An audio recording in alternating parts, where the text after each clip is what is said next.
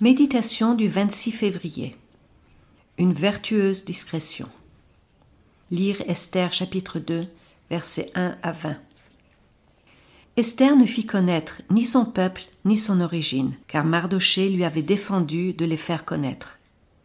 Chaque jour, Mardoché arpentait les abords du harem pour savoir comment se portait Esther et comment on la traitait. Que ce soit au travers des circonstances terribles que l'on a évoquées, ou dans l'euphorie d'un début de règne, Esther et Mardoché manifestent les mêmes vertus la dignité, la fidélité et la soumission. Mardoché, tout d'abord, reste fidèle à cette jeune fille dont il s'est occupé tendrement, mais qui lui a été ravie.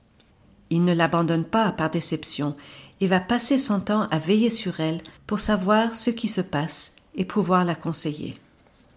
Il y a là une leçon si nous voulons servir Dieu nous nous embarquons souvent dans une sorte de passion, d'amitié exclusive ou de soutien paternaliste.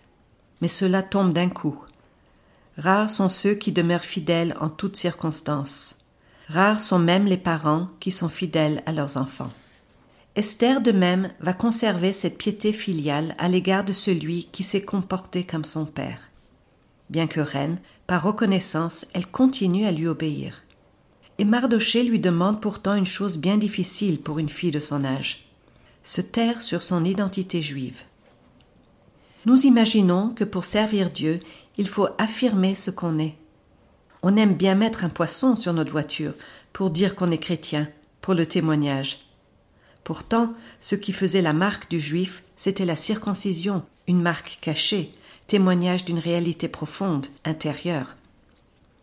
Cette discrétion, ce respect sont presque impossibles à manifester quand on est jeune et fier de ses origines. Ils sont pourtant un passage obligé, et le prophète Jérémie ne disait pas autre chose. Il est bon pour l'homme de porter le joug dans sa jeunesse, qu'il s'assoie solitaire et silencieux, car c'est ce qui lui est imposé. Lamentation 3, versets 27 à 28. Et comme nous le lirons plus loin, c'est ce silence qui va permettre à Esther de sauver les Juifs, car à l'heure du danger, elle va parler de son peuple pour prendre sa défense. Ayant appris à se taire, sa parole portera du fruit au moment opportun. Nous avons vite l'impression qu'en devenant obéissants, nous deviendrons serviles et tomberons sous la domination des hommes, que pour être affranchis de notre père, de notre mère, il faut les insulter, leur désobéir.